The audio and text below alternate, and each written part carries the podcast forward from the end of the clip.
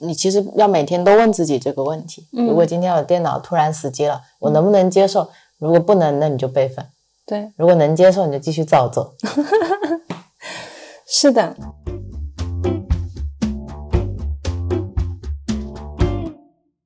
Hello，大家好，这里是木星记，我是陈，我是 Real。今天是三月十八号星期五，早上大风，嗯、到了下午的时候风转小了，我们才去店里对，去店里和大家打了声招呼，和我们的东西，花花草草啊，嗯，蜡烛啊，皂啊，我觉得一天不去，他们会想我们。好，然后我们今天突然想跟大家聊，在 Genius Bar 的一些工作里面遇到的和顾客有关的事情，我们要跟大家要介绍一下 Genius Bar 吗？就是一个你也不想去的地方。大家如果去 Apple Store 的话，它有一项服务是 Genius Bar，就是如果你的 Apple 的设备出现了问题，嗯你会在那边找到一些专业的工程师进行诊断和维修。我白话翻译一下，接地气一点，就是 Apple 的官方售后。哦，对对对对对，呃，我们的职位是叫 Genius，它没有中文，中文不敢讲。中文天才。对然后有个顾客生气起来说：“你们这叫天才，你们这都是蠢材。”然后怕涉及一些官方的隐私嘛，毕竟这是非常重视隐私的公司。对对对，所以关于一些企业的一些流程啊，嗯，然后企业的一些文化，我们可能会尽量不涉及。对，大家要是好奇啊，有兴趣，在官网上都可以找到相关的资料，其实也不用我们特别分享。对，我们要聊的就是自己的一些回忆吧，在上面遇到的一些有趣的顾客啊，因为再不说我都忘光了。是的，今天说要聊这个话题，早上去店里的路上，我就滔滔不绝的在讲我跟顾客的一些故事，Rio 就在旁边一片空白，呆若木鸡，然后一直说我为什么都忘了。就觉得好像自己得了中年痴呆一样的。就有些事情明明嗯经历了很多，也有很多感动的时刻，我也能记得跟顾客有一些很好的 moment。嗯但是你真的问我哪个 case，我现在真的是一点都想不起来。包括到现在聊的时候，我也都模模糊糊的想不起来。我觉得以前的那份工作对我来说，每天都很像，嗯、像一个牙医或者医生。医生他们是给人看病嘛，我每天是给设备跟人看病，我觉得跟他们工作差不多。那可比 牙医难多了。难在哪儿呢？你是一个全方位的心理和设备的治疗师。对，我们会在非常短的时间内，然后需要完成设备的问题判断顾客的情绪安抚，啊、修复，嗯，然后所以就会变成呃，我觉得是心理跟硬件的一个综合治疗师是是是，啊。但简单反正白话来说，就是修手机、修电脑。对对对，就是这样子。好，那我想问你一个问题吧，用一句话形容你之前的工作。like shit，也不是啦，就是它像一个开放世界，嗯。很多时候需要你自己给自己去设置关卡啊需要你自己给自己挑战，需要嗯。你自己和自己一起成长，是一个很，我觉得是一片比较荒凉的嗯，地方，地方。对我也有这样的感觉。有有种在沙漠里面前进的感觉，是的，但是呃，你听到的传闻是沙漠里面是会有水的，我听到的传闻，那里是一片绿洲。结果自己身处沙地，嗯，因为我算是一个比较阳光的人，也蛮自驱的。而且很多适应能力也很好，是的，很多东西我不会看待它太负面。是我刚才说的这个不是指我的工作很辛苦、很累，然后我很渴，我得不到水，不是这种状态，嗯，指的是一种心境，精神上的，精神上你自己在那边的一种修炼。嗯。如果你把它当成是一种自我修炼，我觉得我修炼的场所是这样的一个地方，嗯，但它不意味着很很痛苦。对我们俩都不是那种在工作当中觉得工作非常的痛苦辛苦，总是是能找到自己的乐趣。因为它有不同形式的成长嘛。对那你觉得呢？我以前觉得，呃，那边 Apple 对我来讲，工作的体验像是一个大学，嗯就是但是这个大学呢，更像是成人大学，就是所有的很多的东西其实都是要靠自己去完成的。比如说你想要得到新的成长，就是你会需要比较强的自驱性。然后我在里面会感觉比较自由，那我的感觉和你完全相反，嗯我觉得它是一个扭曲了的成人世界。嗯它是一个有非常多限制的成人世界。它告诉你你是个成人，但是它给了你一个孩子的生存空间。哦所以我在那边感觉是你手脚都被限制住了，嗯。然后需要你去解决一些成人的问题。我说的是，我以前是这么觉得。等我离职了之后，嗯再回过头去看的时候，嗯我觉得那是一个看上去自由，嗯但是其实是有边框的一个世界。而且随着你的一些成长、磨练、经历的增长之后，会觉得有更多的限制。你想去突破很多规则或者很多限制的时候，你是无能为力的。对，只能在情感上去做更多的一些补充。是的，所以，我们今天也会比较想跟大家分享，就是一些我们跟顾客之间的故事吧。故事。嗯，对对，主要是想讲这个开头说的太太太丧了，是吗？太丧了。我觉得，嗯，每个人都有能体验的地方，大家就算去同一个公司，感受到的东西可能也不一样。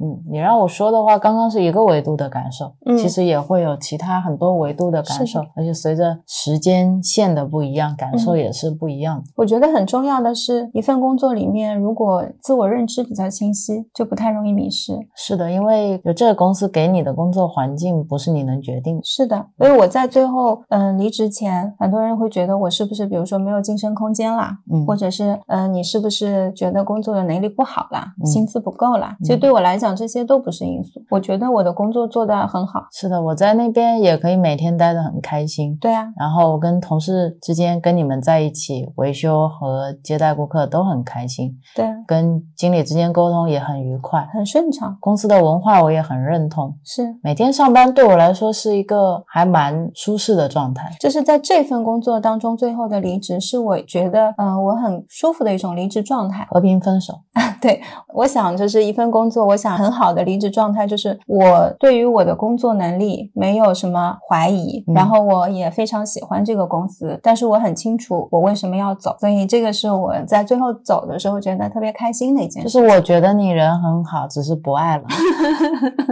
可以这么说，嗯，好，然后那我们来讲讲跟顾客的故事吧。那可有的讲了，毕竟你脑子里面都是故事会。哦，我我是图像型选手，所以一到故事的类型的这种战场，特别能输出。到你的主场了，我这么说吧，我只能跟着你聊的时候看能不能带出我的一些记忆。我现在还是空白，还是空白，你刚才有故事。有几个到时候想起来我就说。好的，那我想跟大家分享第一个吧。嗯，嗯，是比较早了。我们那个接待顾客的地方叫 Genius Bar，大家可以想象，就是一条很长的 很，长的桌子。然后两边放了两排凳子，就这样。嗯，然后我们平时如果接待顾客的话，就是会跟顾客像朋友一样，就坐隔壁。并排坐，啊、并排坐着，然后我可以就随手拿起顾客的设备，就是这样子的状态。是然后就跟你平时在家里吃饭一样的，就很近。第一个印象比较深的呢是吉尼斯坝上经常会看到有顾客带狗来，我每次看到狗的时候，我就会很开心、很兴奋，然后那个狗就会坐在人坐的椅子上。之前又有一只狗，大家都围起来说哇好可爱啊，然后那只狗就站在那个椅子上，嗯然后旁边的人说它怎么不坐下？坐下，那狗一点反应都没有，然后主人在旁边说了一句 sit down，然后狗子就坐下了。好超搞笑。然后见的有大狗跟小狗嘛，嗯然后有时候大狗的时候，我就会过去看狗的眼睛，我也会蹲下来，然后会跟它目光接触。按我的习惯嘛，一般如果主人在旁边，我会问一下是叫什么名字，我就会喊它，然后让它看我，然后跟它合影。就是我只会跟狗合影，我所以，我手机里面很多照片都是你的狗狗在大上的照片，各种各样的狗。对。然后还有那种很小的贵宾犬，他们就会坐在那个椅子上，嗯然后就你去的时候接待顾客嘛，然后在那边狗都等累了，它会这样趴在那边睡觉。有一次我去接一个顾客的时候，它是一只小贵宾，嗯然后它坐在那里，嗯、我就去接待它，我就跟它在聊那个狗的事情嘛，没有怎么开始聊设备的事情。到结束的时候跟我说，他说我觉得你们这里特别好，然后我就说哪里好，他就说他去星巴克这些地方的时候，他一进去别人是防御的那种状态，因为你带了狗子，对，他说会会收到很多的一些警告，要么就说宠物不得入内，嗯要不然就跟他讲说你要看好你的狗，嗯因为旁边都有很多的顾客。是像现在很多其实身边的顾客，他们都很喜欢宠物，就是这样的顾客来说，我觉得他们在那些场所里面并没有特别好的体验，就感觉带着宠物去那些地方，给他们造成了很多的困扰。就像我们店之前有带着宠物过来的，他就会把狗子放在门口，但其实我是比较喜欢它带进来。对对对，就是我觉得很自然的进来就好了。是的，你要是说宠物的话，除了狗子，不是还有很多猫？猫对，我没有用书包背着猫啊，对。对对对，猫很多时候它不会捧在手上，都是有很可爱的一个包，然后那个包像太空包一样，是的，超可爱在里面的。但是猫，我觉得很多时候不是见到活的猫出现在坝上，很多时候是在键盘里面看到好多的猫毛，对对然后还有电脑屏幕上猫的划痕，对对然后今天碎了，我家猫挠的。对，那跟宠物特别有意思。我我接过一个顾客是大概间隔两周来维修电脑屏幕，嗯电脑屏幕很贵嘛，嗯然后好几千，嗯他就是第一次咬的是右上角、嗯一口。我当时问他，我说你这个碎裂又不是很像压到什么，因为在很边角的地方，有小咬痕的，两口嘛，就是那个两颗小牙这样磕下去的。然后他就跟我说。啊，我们家的猫，我就问他，我说你们家猫是什么品种的？他说，哎，田园猫，然后就走了嘛，修完。没过一周又来了，嗯又是一模一样的地方，我都很恍惚，我觉得我接过这样的顾客，嗯又是我，然后我就去看那个记录，哎，我说你上一次不是花钱修了吗？没修好吗？他说没有啊，我修完回去，猫又咬了一口。顾客说话的那个心态也特别好，他说怎么办呢？自己养的，我顾客说我修两个屏幕比那只猫都贵。对对对，就这个很有意思，我很很喜欢他们，就是那种给我带给我的那种感觉，嗯没有在那边抱怨说哦哟，我们家猫咬的啦，然后你们修个屏幕怎么这么贵啦，怎么怎么样，好像顾客都做了很充分的心理准备，嗯，然后来了，你跟他讲完，他说哎。然后我又听到是猫咬的，我就觉得很有意思。然后还有一个跟猫有关系的维修是有一个顾客用很老款的那种显示器，我连续见了他三年，他每年快到过年的时候，提前都会把那个显示器扛过来，来换后面的一根电源线。我当时第一次接的时候还是很新的吉尼斯没见过这样的设备，他就说我要订这个，仿佛他非常的有经验，然后告诉我说这根线大概是多少钱，嗯。然后怎么怎么样，哎，我就在想你怎么这么有经验？他说我每年都来，嗯，然后我说你为什么每年都来？他说是因为他们家那个猫不知道为什么每年在这个时候都会咬，或者是他会等，就是等它咬的再厉害一点，等到它不太正常了，嗯就是那电源线断了，它就会过来。反正每年都是这样，呃一直到第三年的时候停产了，就没有那个线了，就再也没见过它。跟宠物的故事分享完了，嗯你有灵感吗？没有，你接着来。那我接着聊，在坝上我有见过几个年纪很大的爷爷，他们过来维修 iMac，一个是 iMac，一个是笔记本。然后第一个 iMac 的爷爷特别有意思，就是他扛着 iMac 过来让我教他用 Photoshop。然后当时我说我也好多年没用了，不太会用，我就问他为什么要用 Photoshop，、他就跟我说他是在老年大学特别爱摄影，然后摄影很多时候会需要调光啊什么的，他就在学这个，我就觉得他很厉害，因为他看上去有六十几岁。然后在接待他的时候呢，楼下那个物业的人就上来狂喊，楼下也有一辆白色的车是谁的？交警来抄牌了。然后到处问，到处问，没有顾客理他，店里又没有广播的，所以他就只能一个顾客一个顾客问一圈。然后那个爷爷突然很淡定，他说：“哦，是我的车。”然后物业说：“你快点把它开走啊！”他说：“交警已经在抄罚单了。”然后爷爷就说：“那。”反正抄就抄了嘛，他说我一个月一般也就开这么一两次车，不要再动了。他说是不是超了罚单就可以停着了？那个物业就很无语，就走掉了。然后他坐在那里，我就在问他，我说你嗯，除了用 Photoshop 还要干嘛？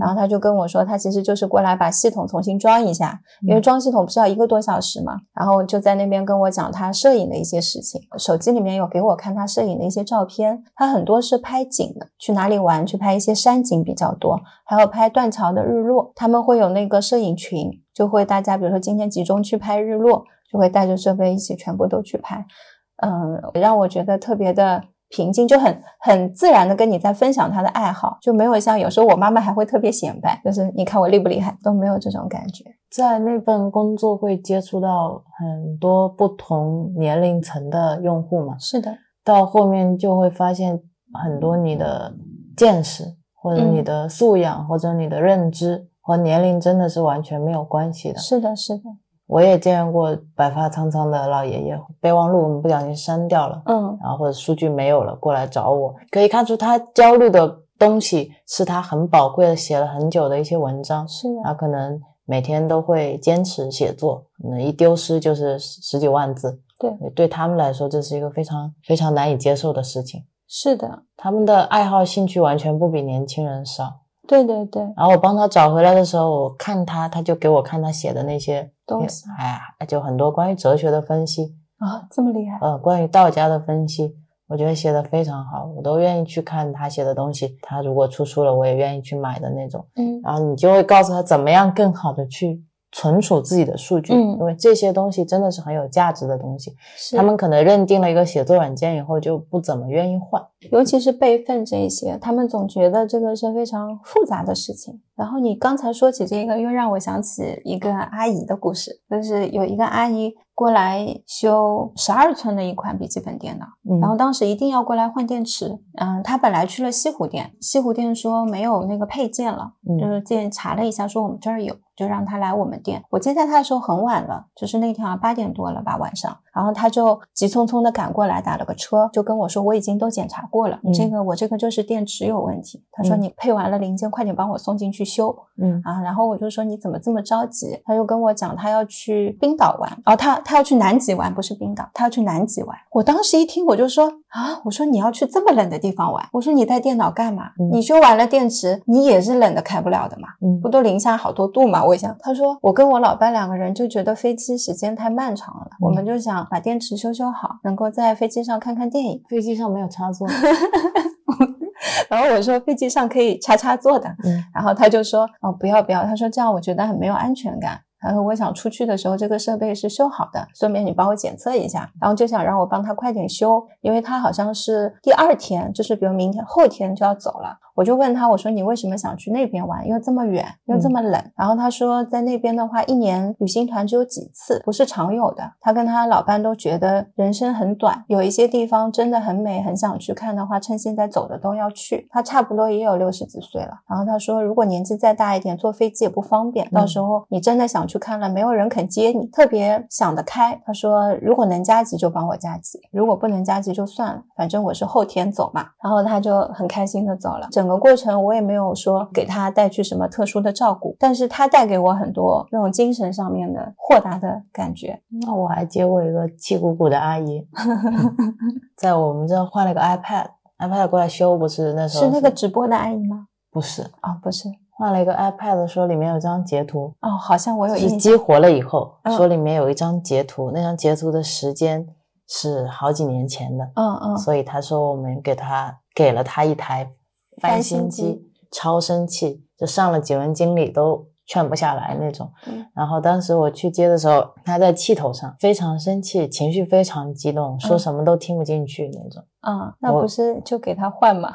嗯，他不信任你啊。就觉得你给我换一台肯定也是担心的，你就算给了他一台新的，他内心对你还是不信任的，他觉得你就是在欺骗我，就那种状态下的沟通是非常的不平等的。嗯，转机是在我看到他手上挂了一个像戒指又不像戒指的东西。嗯，我问他这是啥，他说那是他念经的时候要计数的。哦，就是一个转轮一样的东西是吗？是，然后我们就开始聊了，聊起了佛教，聊聊起了。杭州附近的寺庙，嗯，然后他跟我说那一个庙比较灵，啊，真的啊是哪个庙？忘了。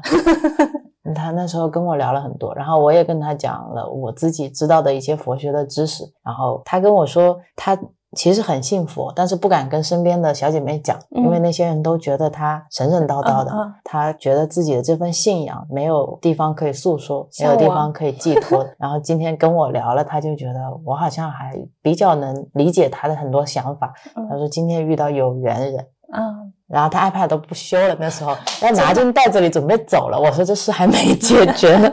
然后旁边顾客也在跟我一起诊断这个事情，跟他一起解释，这有可能是因为什么发生的，可能是激活时间出了问题，嗯然后导致你比如说 WiFi 连接的时候中断了，然后导致时间戳出了问题之类的。然后他到后面根本也不在意这些东西了，只要这个机子有缘人，对这个机子能用就行了。嗯其实修复了跟顾客之间的信任以后，很多心结就打开了。嗯他只要信任你，他也信任这个品牌，嗯都是要以信任为基石的，嗯不然你说什么都没有用。嗯，如果今天我当你是朋友，不管说一句什么话，你的在我这权重都是很高的。嗯但如果今天我当你是个敌人，嗯你跟我说一百句，在我这里也是也是没用的，没有价值不管怎么讲，我都听不进去。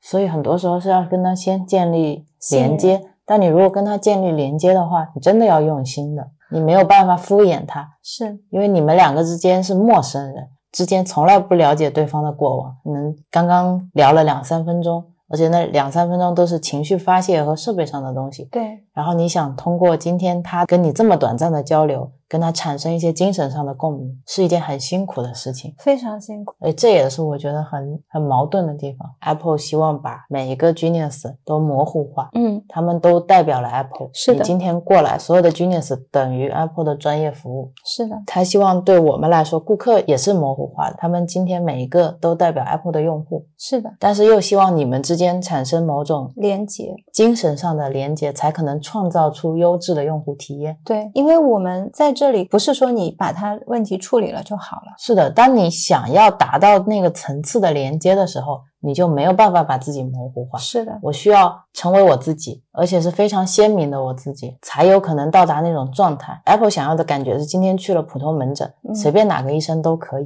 嗯但他要的效果又是顾客今天对我就是特地挂了这个专家号来看你。对，很多顾客都会说，你下次什么时候还在？我下次过来还想找你。是，他们要的是这种信任跟连接，你很难通过普通门诊去达到那个状态对，这就是非常矛盾的地方。所以我有一阵子就是会觉得有一点点内耗，因为你其实想要达到那个状态，给顾客好的服务体验，是你就是肯定是需要牺牲一些东西的。我指的是，比如说我可能相对接待的时间不一定是能像别人那么快倒也，我觉得倒也不是牺牲什么东西，啊，就是可能今天你花了十分钟，他也花了十分钟，要看你这十分钟花在哪，嗯他那十分钟花在哪啊。所以后来就会变成说，怎么样在差不多的时间内去平衡。我觉得这个问题的症结不在你个人怎么平衡，嗯这个问题的症结在，如果今天这个坝上剩下的就是我和你，嗯只有我们两个人，嗯或者剩下还有十个你，那我可以很自信的跟顾客说，没关系，你下次来遇到的任何一个人都会得到像我一样的服务。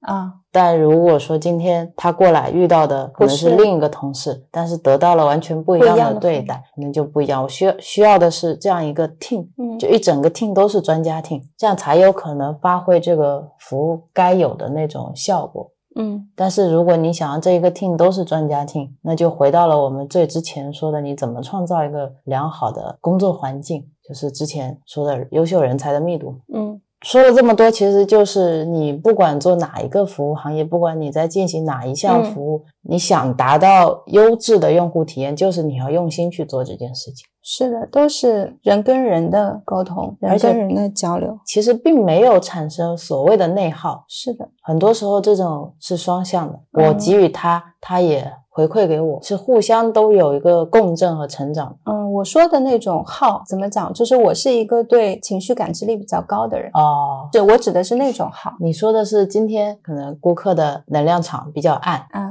然后如果你去用自己的能量去点亮它，你哎，你现在理解的还是不错。就是我会需要去平衡，同时我又要保持我的那个状态。你要保持你高效输出的这个状态。是的，在最初期的时候是会让我觉得有一点耗我自己的精力的。哦，那我跟你是两种不同的类型，因为你是他们那些情绪，在你就是穿过，是而在我这里是会形成一种相互的连接，连接他们的情绪好像有触点连接在你的情绪上，对。而在我这边，我的情绪像是一堵墙，我听得懂，但是进不来。对，就是我，因为我的那种感知力太好了，对情绪的感知力，在最开始那段时间，我觉得是真的很像那种心理咨询师的初初期阶段。不仅是听他们那些抱怨什么，对我来说还好，你有时候听到他们一些故事，就会有那种感同身受的感觉，就那种感觉比较对我来说是有一点耗我，但也有很多感动在里面。我还嗯记得之前有一个过来是你的故事，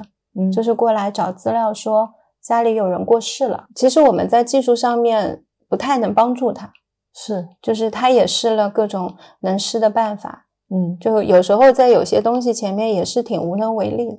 是的，有那种爸爸去世了的，嗯。然后自己手机里面有之前跟他的合照，嗯。然后但是手机锁住了，嗯。现在拿不出来。嗯。也有孩子去世了，小两口过来，他们想要替孩子还债，微信上面还有一些债没有还掉，然后他们想要进入他的手机，然后帮他去把一些后事料理好，嗯，都情况都还不一样。那你遇到的时候心里是什么感觉啊？就是你知道这个东西，你说再多也没有用，嗯是你是真的没有办法感同身受的这件事。嗯然后你说再多，好像都在隔靴搔痒。我越说越觉得自己不配说，是的，因为又是这些资料上的、账户安全上的，你又不是说我今天就能帮你取出来就算了。对，然后在这种面对亲人逝去的痛苦面前，你还要告诉他我没有办法帮到你，是的。确实是一件挺难的事情。然后在那个时候，我觉得有时候你讲一些技术的方面的东西，都是不太好意思讲。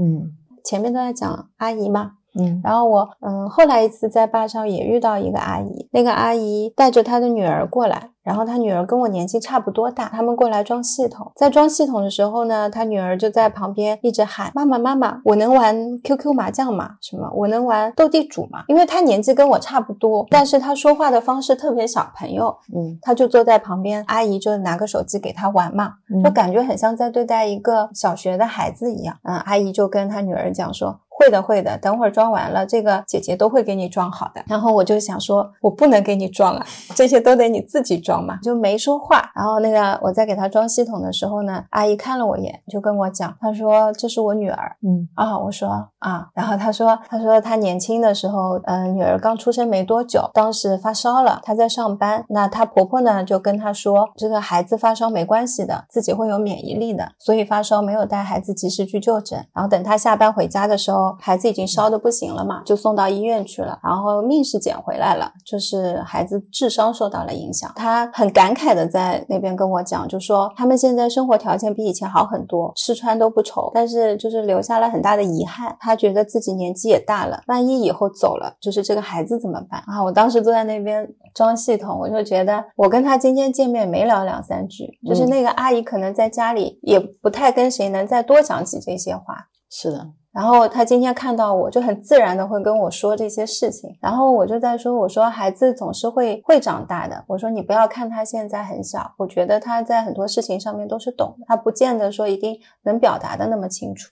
阿姨就跟我说，哎呀，他说你很懂他，哎，我觉得他也是的，你不要看他平时说话跟小孩子一样，就是他就跟我说，他女儿非常照顾他，很嗯心疼他，嗯。然后这个时候，他女儿又过来，跑到我们两个人中间，就问我们那个装系统为什么要这么久，很想出去喝点东西啊什么的，吃点东西啊。然后我就说，那你们要不要去出去吃个东西？装完了回来拿。然后那个阿姨就说带他出去吃东西了，就看着他们过去走过去的背影，还是挺快乐的。阿姨就自然的在照顾她女儿。我觉得有些时候，很多你生活里面的烦恼，嗯，或者你的一些痛苦，你可能没有办法跟最亲近的人说，是的，你说出来，你又怕给家里人造成负担；是你说出来，你又怕你的朋友不理解。是面对我们这种陌生人，有时候反而能说得出来，是真的。是真的，我就觉得，哎，才见五分钟啊，然后阿姨就讲了这个事情，当时听了也也蛮也五味杂陈是吧？是挺五味杂陈的。有时候在今天 SPA 上见的顾客，听到他们发生的一些事情，会让我有那种怎么讲，觉得生活还是挺美好的。就他们可能不一定遇到的事情是好事，嗯但是他们是用一个很正向的态度在面对，而且他们其实跟我说的时候，也不是那种抱怨，嗯是叙事，跟你说，哎，我有这样这样的一件事情。抱怨的可多了，只是你现在选择性忽略了。没有抱怨有很多是其他的，我说这一类我现在在分享的这一类顾客，我也有，就是在过年的时候大家都回去了，嗯，早几年的时候，杭州没什么顾客那会儿，能一早接待到一个顾客开门的一个女士女士，嗯然后就跟她聊了有一会儿，然后结束了以后，她就会说今天遇到很多倒霉的事情，嗯嗯，被抄罚单啦，然后家里又出各种事情啦，然后说在这里嗯跟我进行的这些互动是她今天最快乐的事情。嗯，这个这句话好感人啊，对，然后跟他说新年好嘛，嗯我就是那种写一个工作授权书，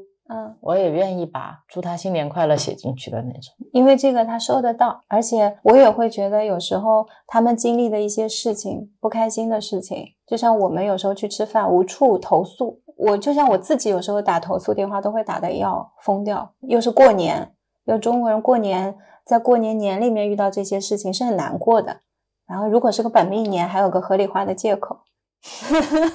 至少你看今年是本命年，不然的话就会觉得自己很衰嘛。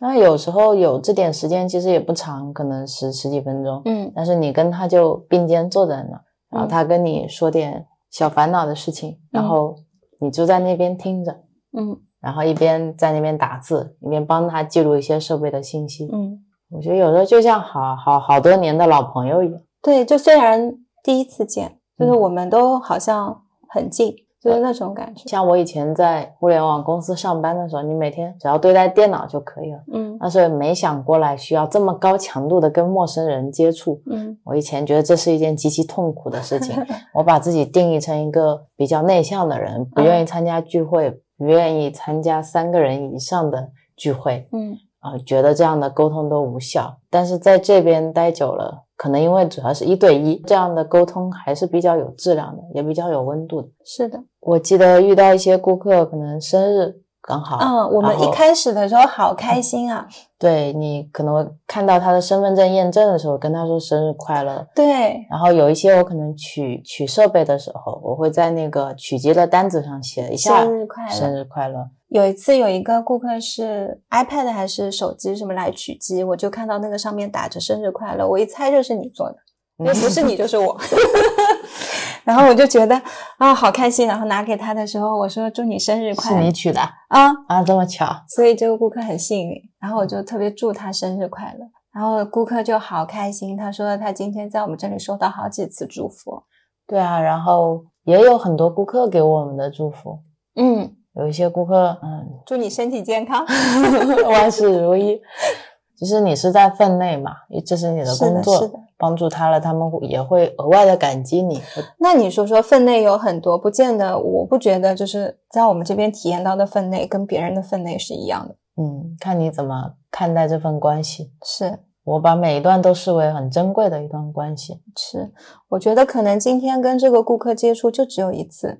是的，今天我可能要接触五十个顾客，嗯。但是他只接触我一个工程师，是。这可能是他第一次来 Apple，第一次跟 Apple 产生联系，是的，所以每一个人对他们来说都是很珍贵的。是的，我希望他们在这体验是好的。是的，那我也收到过星巴克的蛋糕，这种钥匙扣，就小小朋友喜欢打游戏，嗯。送了我一把王者荣耀的钥匙扣。也有很多顾客还给我写了那种感谢的小卡片嗯，啊，还有的说你经理在吗？过来 叫他过来，我要当面 感谢，对吧？我夸奖一下你。是。还有那个顾客问我要 A 四纸，嗯我说你要写字吗？他说我给你写一封感谢信。好像都会问你们这儿有什么地方可以表扬你一下吗？是的，是的，因为我们那个时候就会变得特别腼腆，觉得有点不好意思。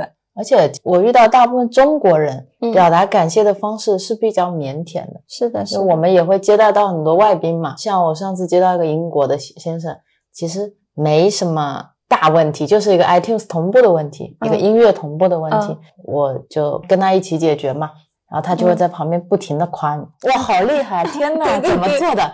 哇，太厉害了！你真是我见过最棒的 genius。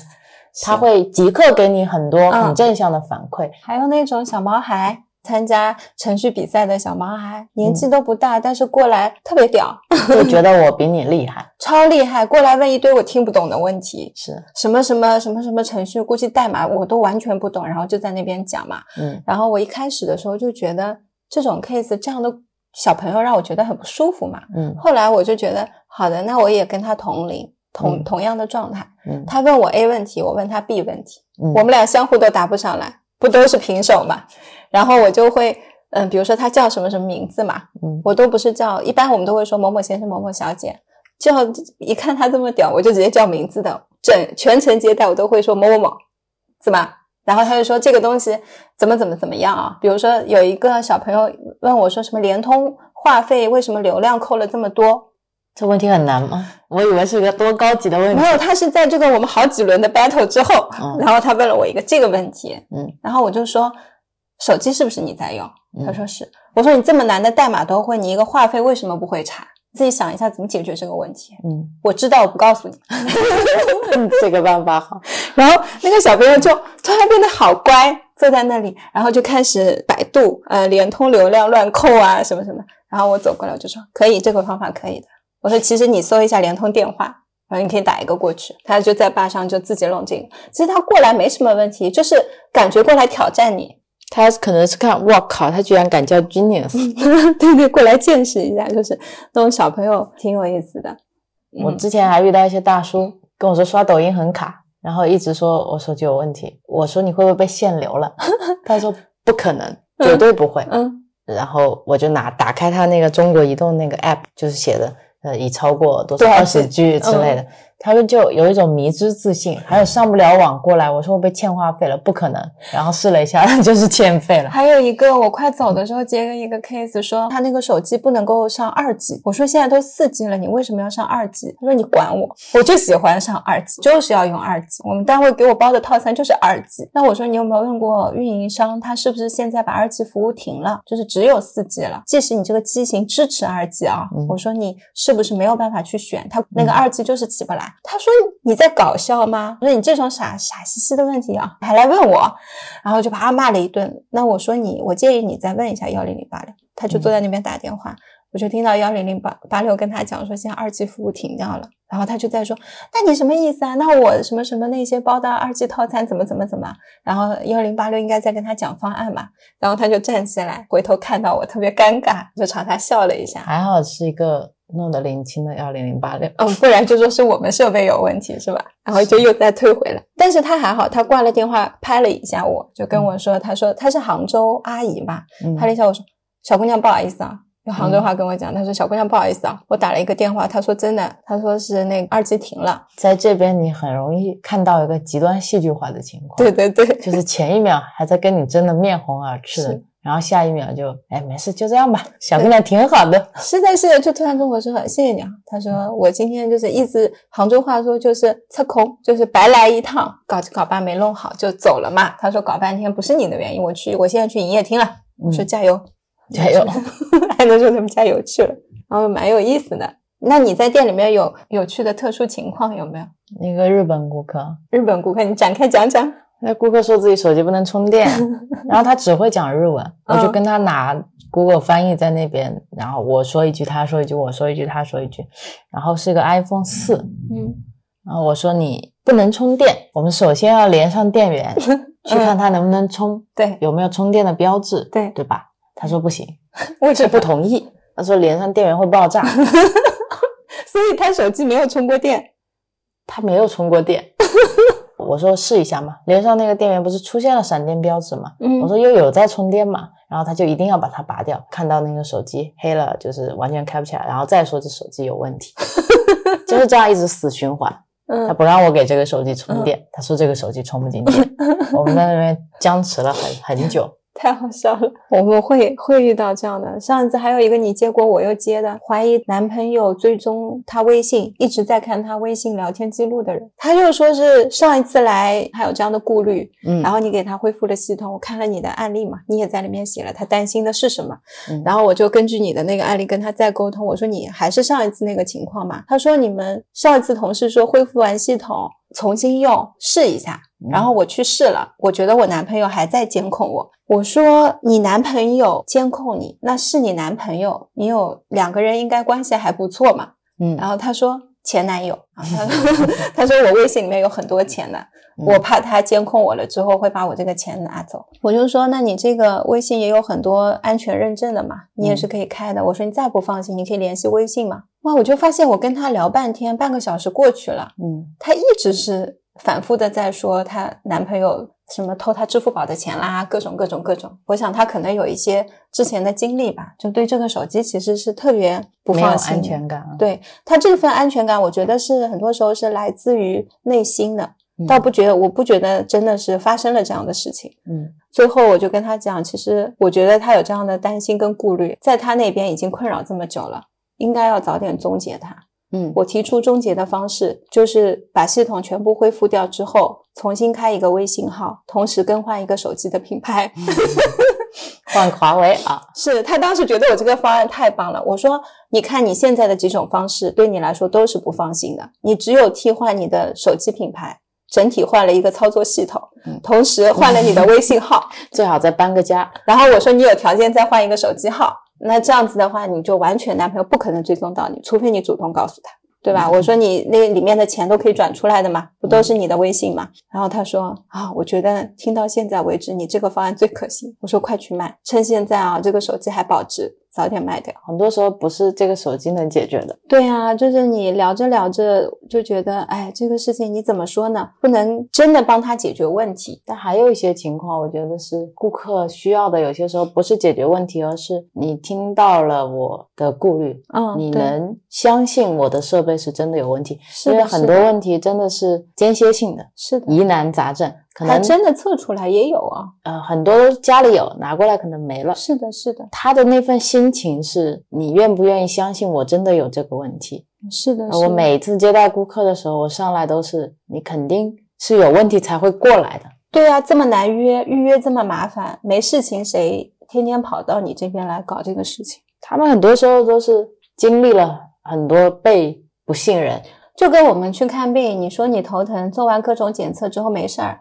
医生跟你说你回家吧，嗯、然后你回家之后你头还是疼，嗯、那你疼的不行了，你还得去看医生，然后看了医生，医生又看不见你疼，然后医生就说你没事的，那你就回去吧，就这种。所以很多时候他需要你一个肯定，对，就是这种相互的信任。因为我之前那个顾客去了几次授权维修点，嗯，经历都很差，能嗯返厂再被退回来，返厂再会退回来。是是我我也报，对啊，到这边以后他已经被磨得没有脾气了。对啊，就想解决问题。对我帮他把所有的事情都梳理了一遍，从他一开始维修手机的经历，然后经历了一次、两次、三次，每次分别发生了什么事情，我把它全部都写下来，跟他去了解这所有的情况之后，他给我的反应就他其实不一定想解决这个问题了，他其实已经放弃解决这个问题。就跟那个阿姨一样。的，但是他今天到这边，他觉得有一个人愿意听他从头讲到尾，理解他的遭遇，他觉得已经是他觉得最好的服务了。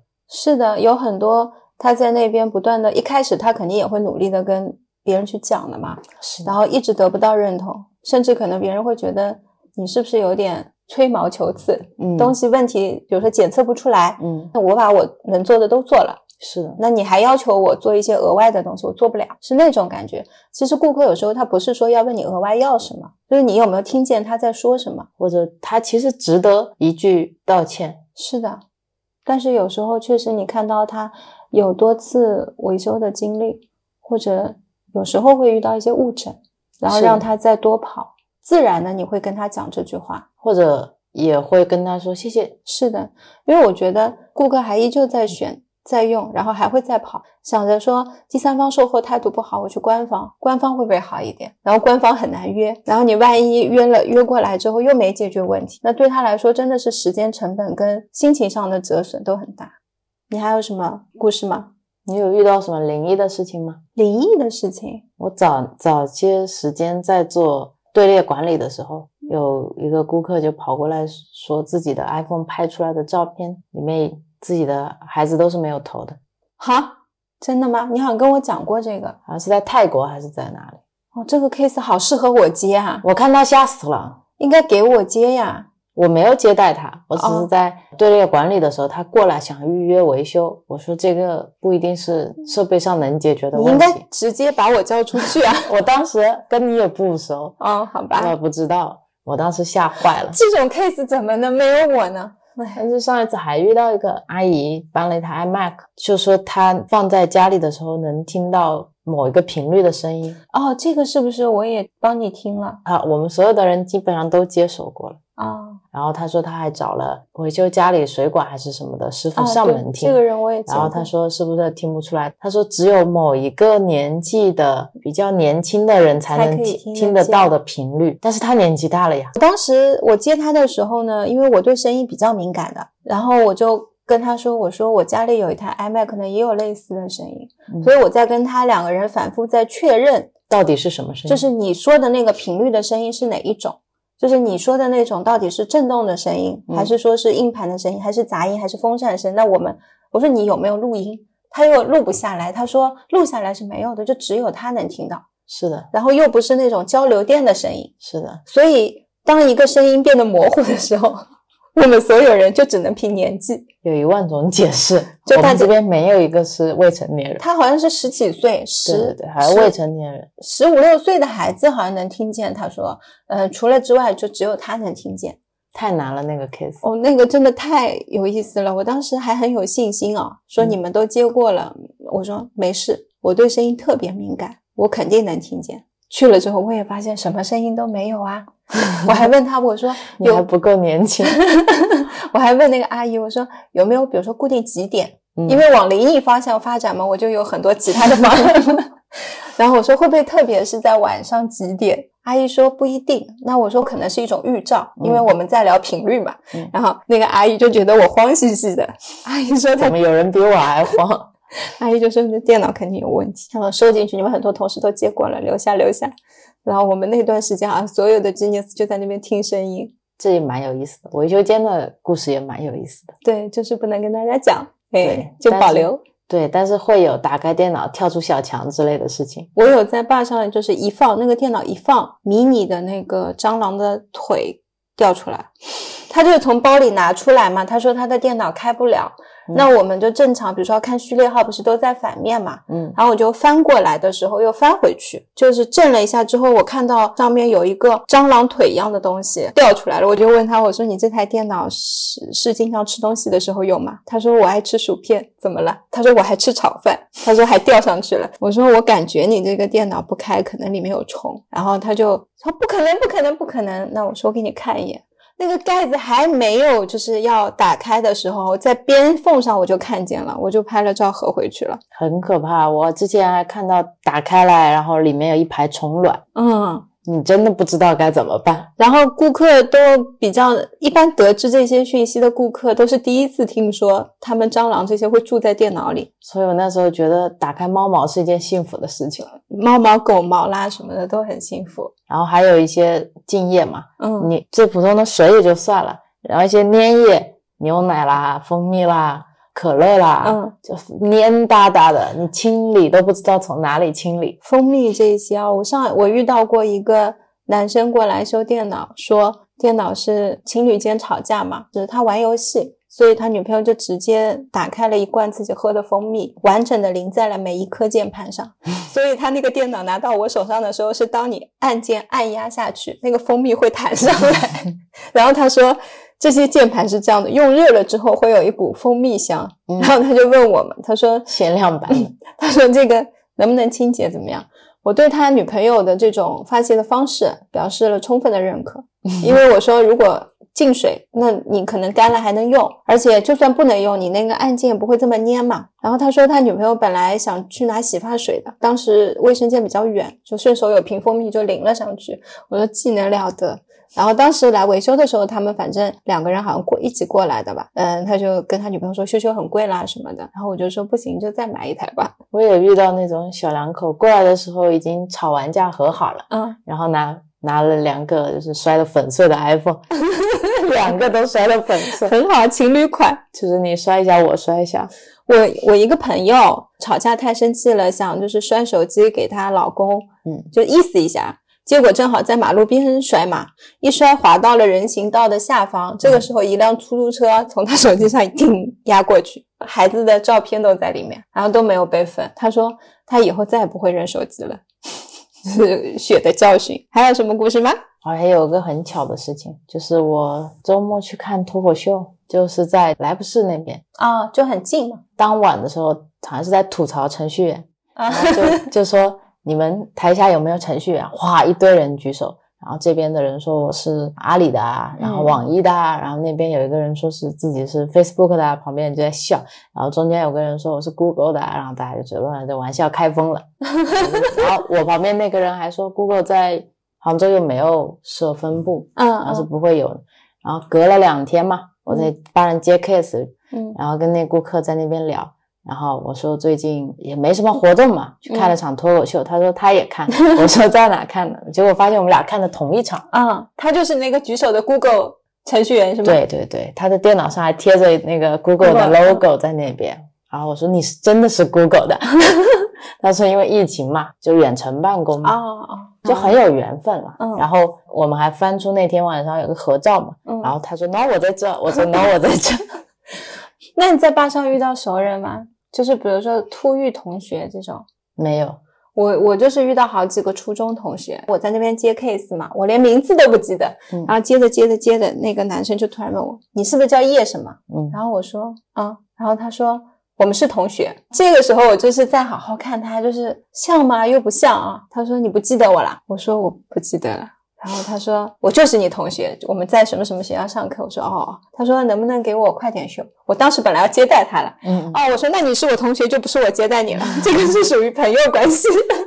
然后我就说谁谁谁接待他一下，就过来装装系统。我还真没遇到这种熟人，熟人一般都会提前跟我打招呼说，呃，电脑坏了怎么的？我说你去别的店修吧。对对对，有时候熟人来了反而复杂。是的，你又不能直接接待他，也不太好。还有吗？还有什么故事吗？差不多了吧，今天也是不能再讲，讲的没有边际了。对的对的，我们还是要稍微收一下。对对对，啊，毕竟如果是木星记的事情，我就随意分享了。嗯，对吧？因为毕竟是前东家嘛。是的，总有比较多的一些规范。现在我觉得也是每天在发生这些故事。是的，而且就觉得那个框解掉了之后更舒服。嗯，现在的 Genius SPA 可能也在经历我们说的这些。对对对对对，嗯，那段时光还是很美好的，很快乐。我在 Apple 最后工作的几年也挺长的，我觉得在那边工作对我来说是挺开心的，而且也跟你成为了很好的朋友。也希望现在的小伙伴们在那边都可以工作的很开心。对，大家如果去到 Genius SPA。善待一下那边的工程师，因为那边工程师真的挺辛苦的。是的，很短的时间要处理好这些问题，也希望大家相互理解吧。我也相信，就是大家是愿意帮助的。好，那今天就到这里了。哎呀，我们今天不知道推荐什么歌呢？那回头再想呗。可以啊，反正我们今天是一定会给大家在最后放一首好听的歌。对，如果不嫌弃的话，就可以听一下。好，再见，拜拜。She was more like a beauty queen from the movie scene. I said, Don't mind, but what do you mean? I am the one who dance on the floor in a round. She said, I am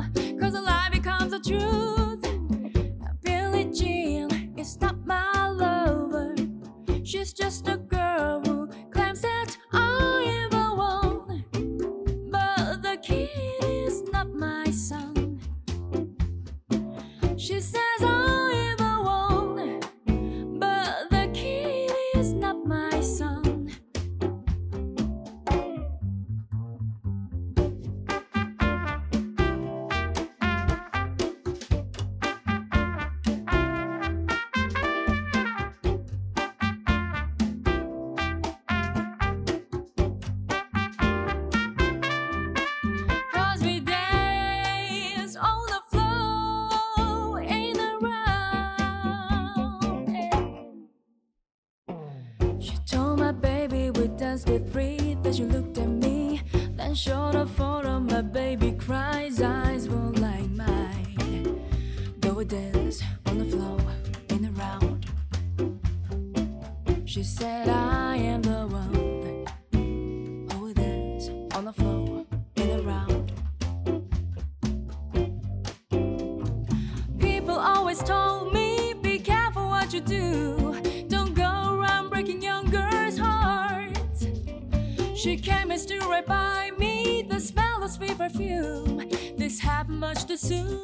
She called me to a room.